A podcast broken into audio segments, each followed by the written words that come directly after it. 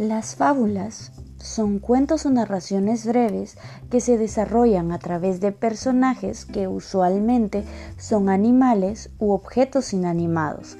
El fin de las fábulas es dejarle al lector, y en este caso a ustedes que me escuchan, una moraleja a través de la historia.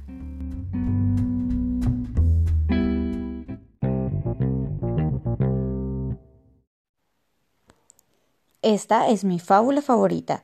Lleva por nombre La Butarda.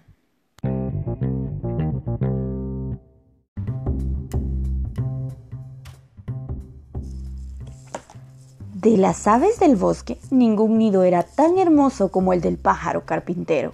Su hogar despertaba la envidia de todos y la butarda anhelaba un lugar así para vivir. Uy, qué bonita madera la que he elegido para el tejado, se decía revoloteando alrededor del nido. Uy, y qué letrero he puesto en entrada. La casita, leyó. Qué nombre más bien tallado. Uy, me encanta. Como la butarda también era algo mañosa y no tenía pereza, un día se puso manos a la obra. Claro, ella no tenía el pico del pájaro carpintero para picotear la madera, así que buscó una ramita y la afiló con paciencia.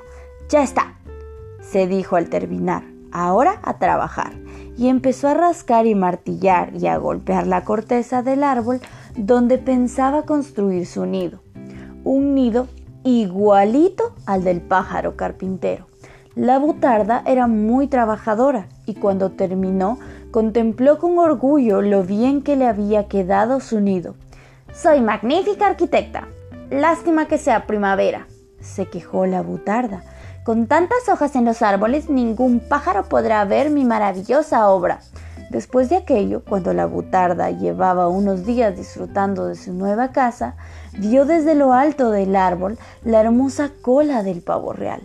Llegaba el verano y era uno de los pocos animales que salían a pasear. Con aquel calor, todos estaban cerca del río. Aquella magnífica ave caminaba majestuosa entre la hojarasca del bosque, extendiendo su colorida y bellísima cola.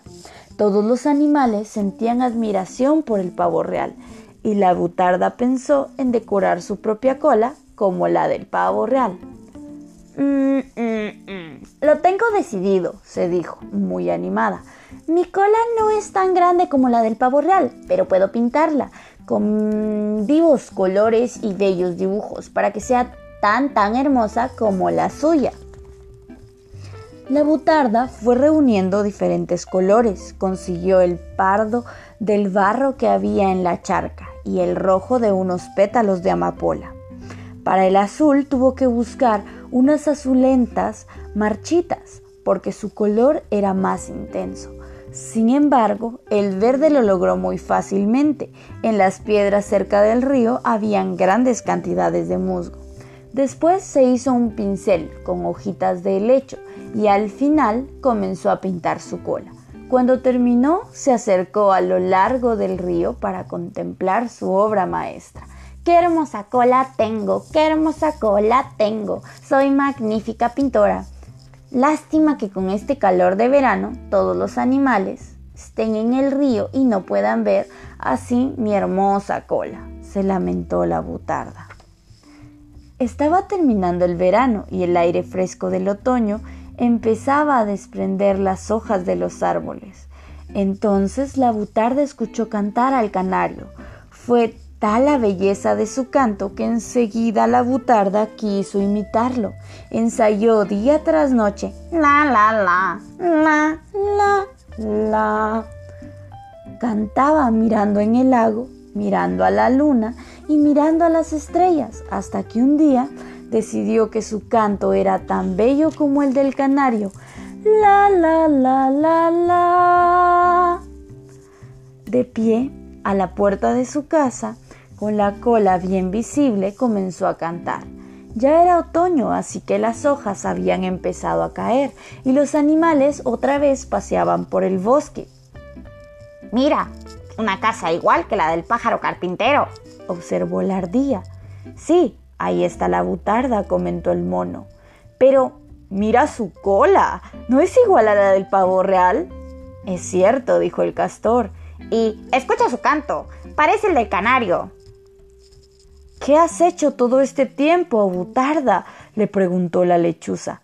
Mm, he construido una casa, he acicalado mi cola y he aprendido a cantar. Obvio, respondió ella con orgullo. ¿Dirías que has copiado la casa del pájaro carpintero, la cola del pavo real y el canto del canario? corrigió con dureza el búho, y la butarda enrojeció de vergüenza. No tenías que haber hecho una casa igual a la que yo tengo, le reprendió el pájaro carpintero. Deberías construirte un nido distinto, uno que se parezca a ti, te guste a ti. ¿Y qué es esa cola que lleva? se burló el pavo real.